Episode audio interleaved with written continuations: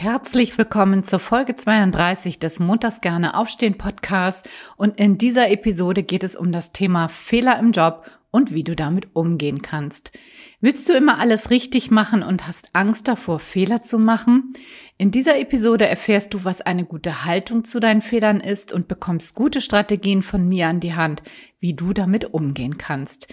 Ich erzähle dir auch eine persönliche Geschichte zu meinem Umgang mit Fehlern und nach dieser Folge hast du hoffentlich einen anderen Blick auf deine eigenen Fehler gewonnen. Also bleib unbedingt dran.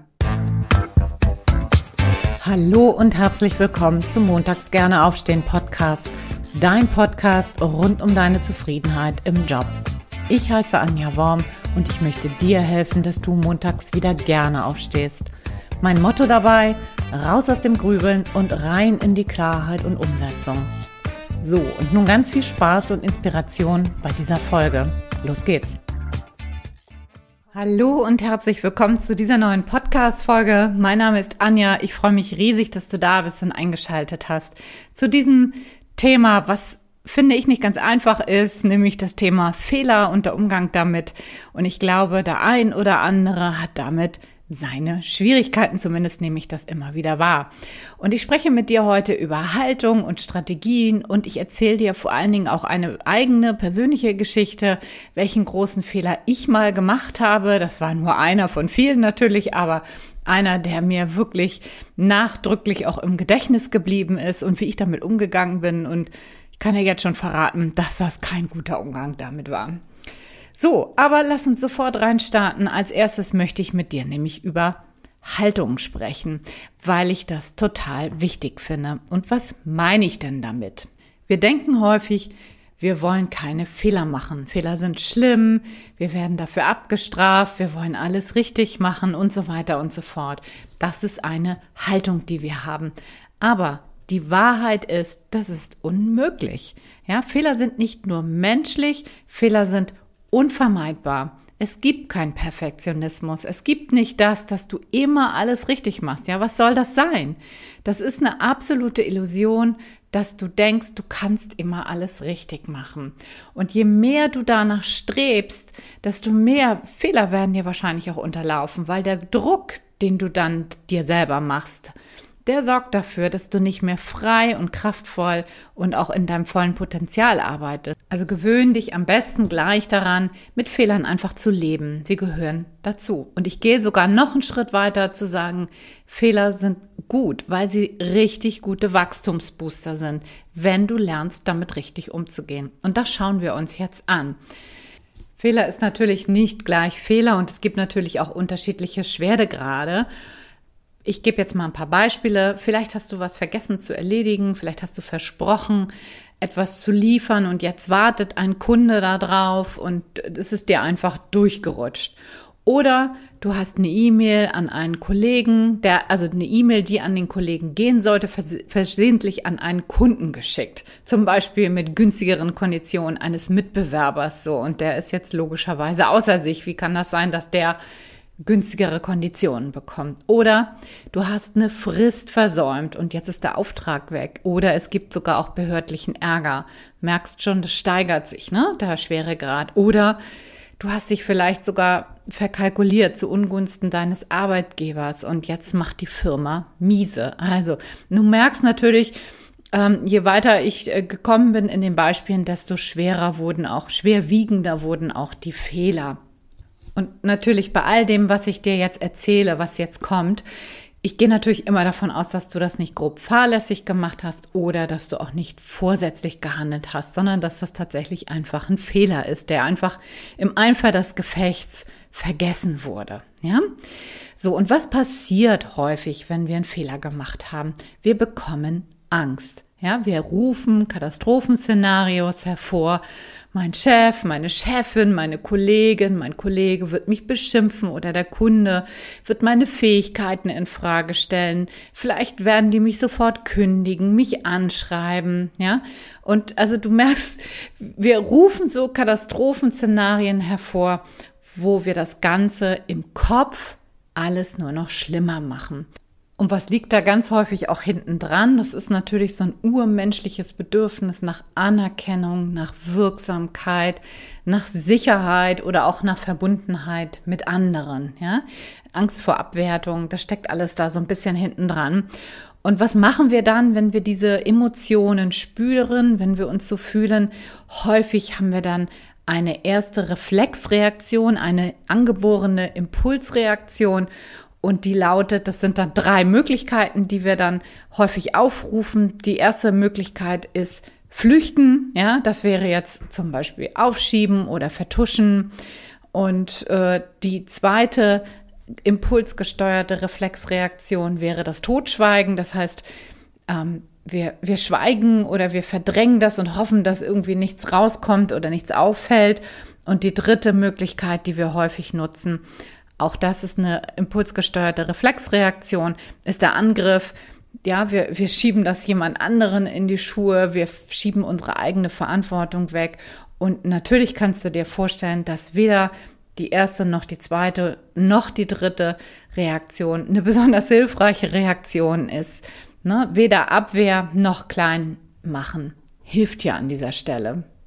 Und dennoch ist es halt häufig wirklich unsere allererste Reaktion. Und manchmal brauchen wir dann in so einem Fall eine echte Notfallhilfe, Notfallpack sozusagen, weil wir ganz häufig als erste Reaktion Angst, äh, schweißnasse Hände bekommen, wir bekommen Panikreaktion, ja, und damit eben nicht so dieser erste Impuls, ähm, sich, sich totstellen, flüchten oder Angriff ähm, greift, hilft es ganz häufig, dieses Notfallpack rauszuholen und das wäre eine Atemtechnik. Also atmen, atmen, atmen, sich beruhigen, frische Luft einatmen, ausatmen, runterkommen und so lange nichts zu tun, bis du auf einem normalen Pulslevel wieder angekommen bist, weil sonst bist du komplett impulsgesteuert.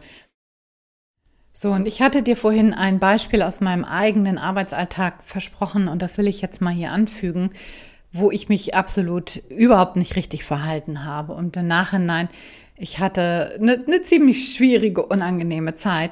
Es war zur Zeit der Sprachschule und wir hatten mm, wir waren so bei so einer Pilotphase dabei. Es ging dabei darum, neue Deutschkurse zu etablieren. Ne? Das war so die ähm, Phase um 2002 war es, glaube ich.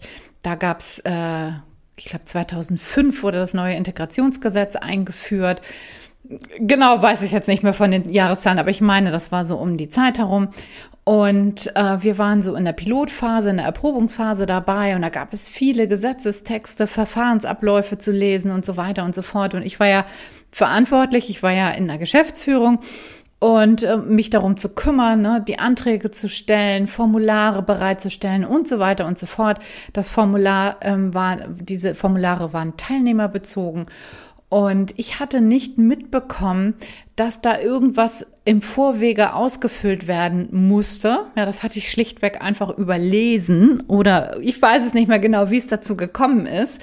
Ähm, es war auf jeden Fall irgendwie ein Versäumnis von mir.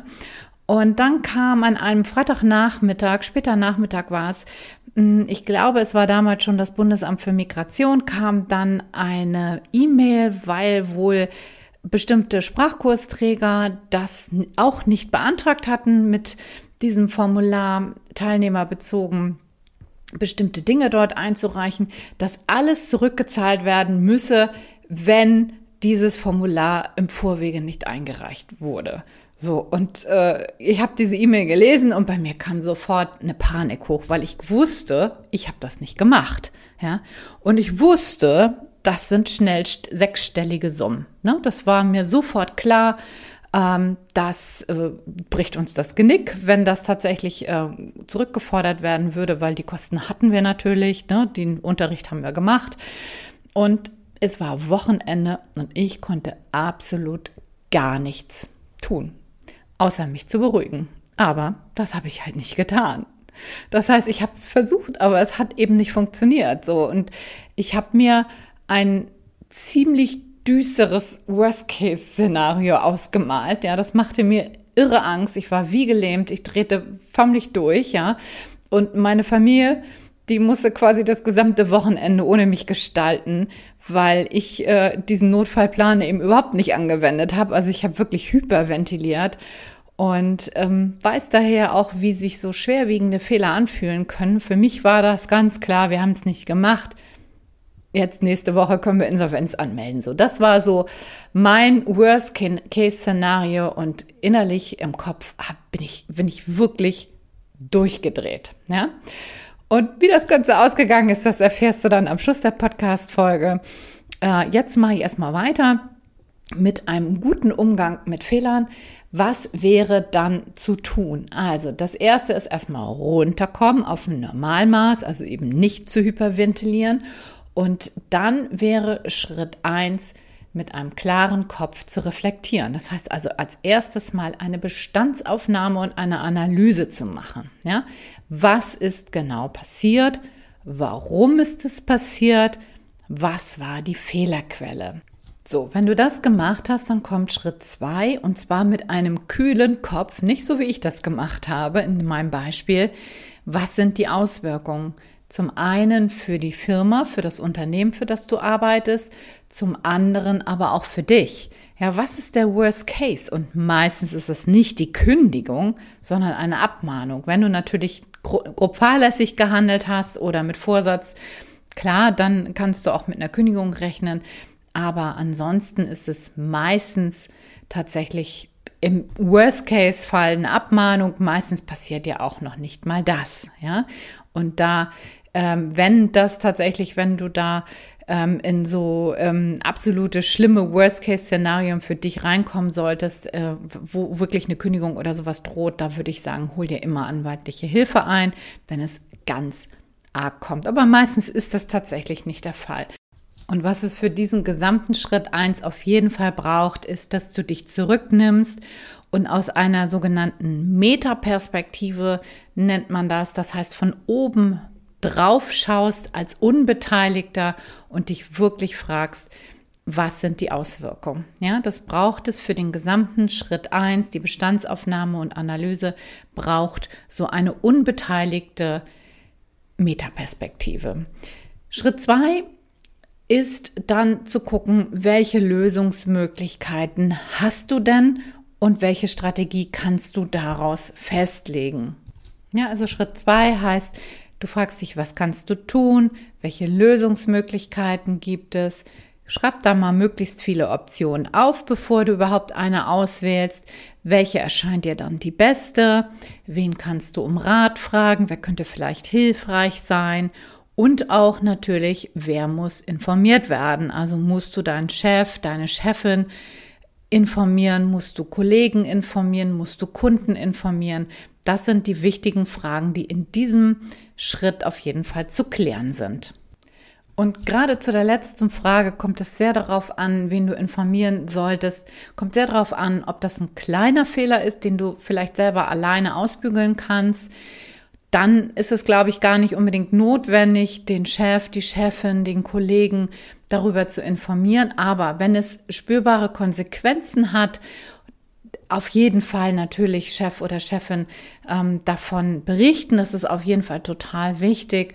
Und immer gucken, wen solltest du da wirklich ins Boot holen, wer hat davon wirklich spürbare Konsequenzen davon zu tragen oder auch natürlich gibt es ähm, Konsequenzen für das Unternehmen selbst.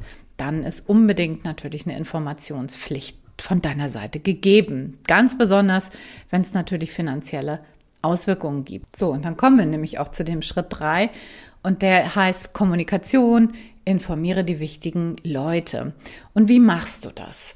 Das erste ist erstmal eine gute Haltung einzunehmen und eine gute Haltung heißt Vertrauen darauf, dass das natürlich keine Absicht von dir war und dass du jetzt damit umgehen kannst und dass du das auch lösen wirst können. Und manchmal hilft es auch da wieder eine Außenperspektive einzunehmen und dich zum Beispiel zu fragen, was würdest du denn denken, wenn dein Kollege oder deine Kollegin diesen Fehler gemacht hätte? Ja, guck da mal mit Vertrauen und Neugier und Offenheit drauf und dann bewerte mal deinen Fehler vielleicht neu. Also nicht aus deiner eigenen Perspektive, sondern aus der Perspektive der Kollegin oder dem Kollegen. dann wäre es wichtig, als erstes das zu beschreiben, was passiert ist und warum es passiert ist. Und da ist total wichtig, nicht in so eine unterwürfige Haltung reinzukommen, also dich nicht zu rechtfertigen, aber auch nicht mit Schuldzuweisungen zu arbeiten. Das heißt, immer auf Augenhöhe zu bleiben und da wirklich die Verantwortung für das, was dein eigener Part ist, auch wirklich zu übernehmen. Das heißt, in der Konsequenz kommt weder von oben herab, so mit, äh, das habe ich ja schon immer gesagt, noch in so einer Duckmäuschenhaltung daher, sondern mach dich gerade und sag zum Beispiel, lieber Chef, liebe Chefin, da ist etwas schiefgelaufen, es tut mir leid, ich habe einen Fehler gemacht. Punkt. Ja? Mehr nicht. Das fällt vielen aber schon total schwer. Aber das sind die magischen Worte. Du nimmst total die Luft raus. Und ich weiß das von mir selber. Mir fiel das auch eine ganze Zeit lang schwer, genau das zu tun. Aber es tut einfach nicht weh. Es hilft ungemein und man kann das tatsächlich lernen. Und was total schön ist, wer Verantwortung übernimmt und Fehler auch zugibt, der gewinnt Respekt. Ja, wir denken ja immer das andere Gegenteil, dass äh, jemand Respekt dann vor uns verliert. Aber das ist total wichtig, das zu verstehen. Das Gegenteil ist der Fall, wenn wir Verantwortung übernehmen, wenn wir Fehler zugeben und sagen, Mensch, da ist was schiefgelaufen, ich habe einen Fehler gemacht, es tut mir leid dass das absolut keine Schande ist, sondern ein Zeichen von Stärke, was andere total respektieren. Und dann noch was ganz, ganz Wichtiges, einmal reicht. Mach das nicht mehrmals. Eine ehrlich gemeinte Entschuldigung reicht vollkommen aus. Aber die muss eben auch ehrlich gemeint sein und nicht in so einem Nebensatz mal so klein reingeschoben, sondern geh hin und sag, hör mal, da ist was schief gelaufen, ich habe einen Fehler gemacht, es tut mir leid. Punkt keine, keine Rechtfertigung, keine Anschuldigung und bitte auch keine Abers einfügen. Ja, also ein Aber ist immer eine Relativierung und wenn du zum Beispiel sagst, ich weiß, dass es mein Fehler ist, aber sie haben mich ja so viel mit Arbeit zugeschüttet, da habe ich das einfach vergessen. Das ist keine wirkliche Entschuldigung. Ja, das heißt, ähm, du sagst zwar Entschuldigung, meinst es aber nicht, weil du natürlich ähm, den schwarzen Peter wieder äh, deinem Gegenüber zuschiebst. Und das äh, meine ich nicht mit einer Entschuldigung. Und wenn du das genauso machst, dann wirst du merken, das Echo wird überhaupt nicht so schlimm ausfallen. Ja, du bleibst ja dabei ehrlich, du beschönigst nicht. Und was jetzt in diesem Punkt auch noch wichtig wäre, ist, wenn du das kommunizierst, dass du deine Lösungsansätze, die du dir in Schritt zwei überlegt hast, auch schon mitbringst und aufzeigst, was du dir überlegt hast. Ne? Dass du sagst, ähm, es tut mir leid, das war mein Fehler. Ich habe mir überlegt Folgendes. Das zeigt Eigeninitiative, das zeigt Verantwortungsbewusstsein und du kommst sofort raus aus dieser Problemtrance und kommst rein in so ein Lösungsbewusstsein rein. Und das hilft auf jeden Fall total. Schritt vier ist dann, in die Handlung zu kommen, also zu gucken halt, was muss denn jetzt eigentlich gemacht werden, damit der Fehler behoben wird, was musst du tun, vielleicht muss jemand entschädigt werden, vielleicht musst du auch mit dem Kunden noch irgendwas aushandeln, was auch immer es ist, tu es, erledige das sofort. Und dann der letzte Schritt, Schritt fünf, ist Prävention. Also nach dem Fehler ist ja vor dem Fehler. Ja, wir haben ja gelernt, Fehler gehören dazu. Und es ist natürlich trotzdem auch wichtig, das zu reflektieren, ne, damit du eben den gleichen Fehler nicht zweimal machst, sondern dass du den Fehler nach Möglichkeit dir irgendwie als Anlass nimmst, Dinge auch zu verbessern und Prozesse mal zu überdenken. Was kannst du zum Beispiel tun? Braucht es ein neues System? Braucht es vielleicht auch andere Erinnerungsfunktionen? Braucht es neue Prozesse, die implementiert werden können? ähm, braucht es vielleicht auch andere Dienstleister, wenn du merkst, ah, da war jetzt irgendwie eine Wahl nicht, ist nicht gut ausgefallen und so weiter und so fort. Also, dass du am Ende wirklich lernst aus dem Fehler und wie ich gesagt habe, am Anfang ihn auch wirklich als Wachstumsbooster begreifst, ja? Also, dass du deine Fehler auch begrüßt und dass du natürlich nach Möglichkeit nicht den gleichen Fehler zweimal machst, sondern den abhakst als das, was es war, ein Fehler und dann nicht daran festhältst und da lange drum rumgrübelst und in Schuld und Scham versinkst, sondern dass du sagst, ähm, ja, das war jetzt ein Fehler und weiter geht's. Ja, vielleicht kennst du auch das Sprichwort, ein Fehler ist erst dann ein Fehler, wenn du ihn zweimal machst. Ähm, ich finde, da ist viel dran. Und wenn du diese Haltung einnimmst, glaube ich, dann wird ein Fehler auch bei weitem nicht mehr dieses Potenzial entfalten, dieses, ähm, dieses Gefahrenpotenzial, was wir ja häufig äh, haben, wenn wir an Fehler denken, ne? wenn, wenn wir denken, wir müssen immer alles perfekt machen, wir dürfen keine Fehler machen. Ähm, wenn du diese Haltung einnimmst, wird sich das automatisch verändern. So, jetzt am Ende, ich fasse noch mal kurz zusammen. Was waren die fünf Schritte? Schritt eins ist so eine Bestandsaufnahme und Analyse. Was ist genau passiert und was sind die genauen Auswirkungen? Schritt zwei ist, schau dir deine Lösungsmöglichkeiten an und entwickel dann eine Strategie dafür.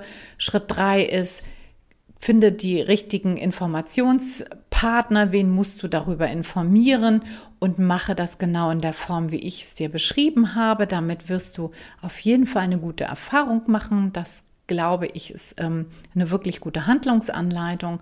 Dann Schritt vier komm in die Handlung, behebe deine Fehler, wenn notwendig. Ne? Vielleicht reicht auch eine einfache Information unter Schritt drei, aber meistens müssen wir noch irgendwas tun. Tue es unter Schritt vier und Schritt fünf ist Prävention. Wie kannst du es in Zukunft verhindern? Und ich glaube, dass diese fünf Schritte dir in Zukunft helfen werden, Fehler auch anders zu bewerten, anders drauf zu schauen und auch nicht in diese Panikhaltung zu verfallen, in die ich verfallen bin. Und jetzt komme ich auch noch mal zum Ausgang der Geschichte. Ich habe dir ähm, das vorhin angeteasert und jetzt schulde ich dir noch den Ausgang der Geschichte. Wie ist es dann weitergegangen?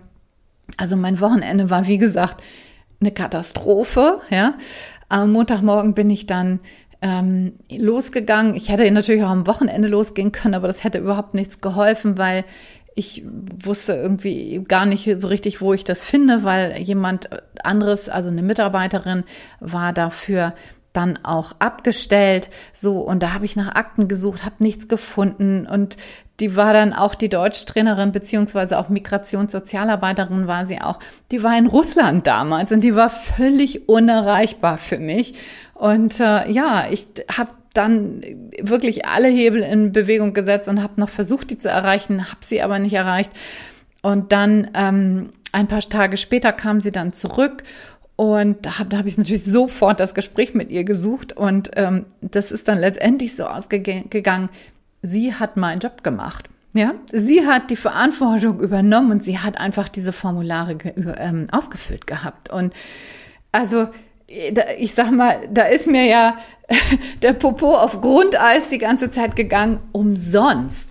Ich hatte zwar selber den Fehler gemacht, dass ich das nicht weitergeleitet hatte, habe selber die Verantwortung an dieser Stelle nicht übernommen, aber unsere Mitarbeiterin, die hat das gemacht und das war war wirklich großartig. Und liebe Natalia, wenn du das jetzt hörst und du hast mir den Popo gerettet und hier nochmal ein dickes Dankeschön.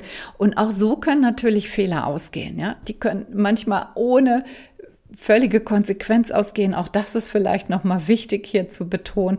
Es muss ja nicht immer eine Konsequenz geben. Mein Fehler hatte tatsächlich im, im Endeffekt gar keine Konsequenz. Ich habe ein völlig völlig vermurkstes Wochenende erlebt, aus völlig umsonst. Ja, das ganze Panik, das ganze furchtbare Wochenende war umsonst und alles löste sich am Ende in Wohlgefallen auf. So, ich hoffe, du konntest von dieser Podcast-Folge wieder wertvolle Impulse mitnehmen. Kannst das für dich auch beim nächsten Mal so umsetzen und äh, vielleicht kennst du noch nicht meine Montags gerne aufstehen Impulse. Das sind Gratis-Impulse per E-Mail wöchentlich in dein Postfach rein, wo ich dir auch nochmal zusätzliche schriftliche Impulse, auch Übungen und so weiter gebe. Wenn du die noch nicht kennst und wenn das interessant für dich klingt, den Link dazu findest du in den Show Notes. Sie kann dir den Link auch jetzt hier nochmal sagen. Das ist montags gerne aufstehen.de slash Gratisimpulse. Melde dich da gerne an und hör dann wöchentlich von mir. Für heute danke ich dir ganz recht herzlich fürs Zuhören. Ich würde mich riesig freuen, wenn wir uns nächste Woche wieder hören und du wieder einschaltest. Und bis dahin wünsche ich dir eine ganz, ganz wundervolle Woche. Alles, alles Liebe. Bis dann. Ciao, ciao. Deine Anja.